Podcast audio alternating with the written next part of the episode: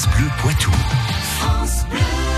On aime raconter notre belle région sur France Bleu Poitou. Les histoires du Poitou, c'est Patrick Citeau. Et Patrick nous entraîne aujourd'hui à Renton, c'est dans la Vienne. C'est une commune dont le musée a connu une seconde vie. Pendant près d'un quart de siècle, le musée paysan de Renton a en effet participé à l'animation de ce village du Loup du Nez. Installé dans un ancien corps de ferme semi-troglodyte, dans le centre-bourg, ce musée est aménagé par une équipe de bénévoles de l'association Les Ajassons de la Dive.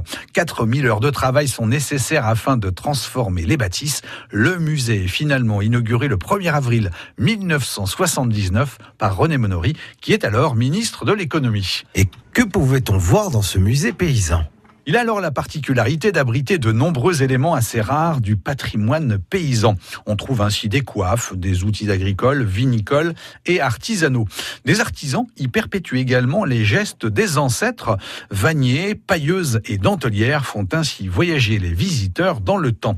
La cave, implantée dans l'ancienne habitation troglodyte, vaut aussi le détour.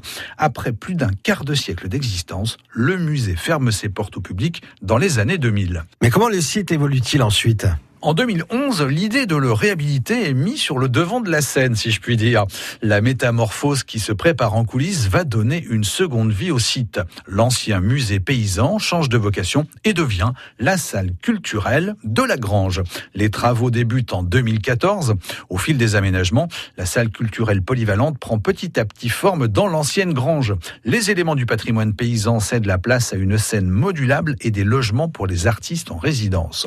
Le projet inclut la création d'un pôle d'artisanat d'art avec deux ateliers et d'un hangar d'exposition qui prolonge malgré tout l'existence du musée au travers des savoir-faire ancestraux. Aujourd'hui, la salle de la Grange est devenue un lieu emblématique pour ce territoire ouvert aux associations culturelles pour la diffusion de leur art. Une reconversion réussie qui donne une jolie suite à l'histoire de cette ancienne ferme du pays Loudunais. Merci pour toute cette histoire à retrouver sur francebleu.fr. France Bleu Poitou.